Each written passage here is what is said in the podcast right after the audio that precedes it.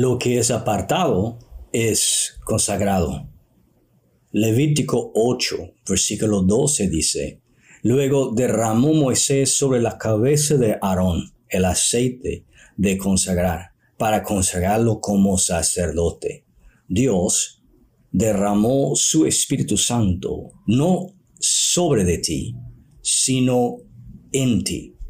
Y ahora el más poderoso vive en Tú puedes vivir una vida de fe conforme el poder de Dios que está vivo dentro de ti en la persona del Espíritu Santo.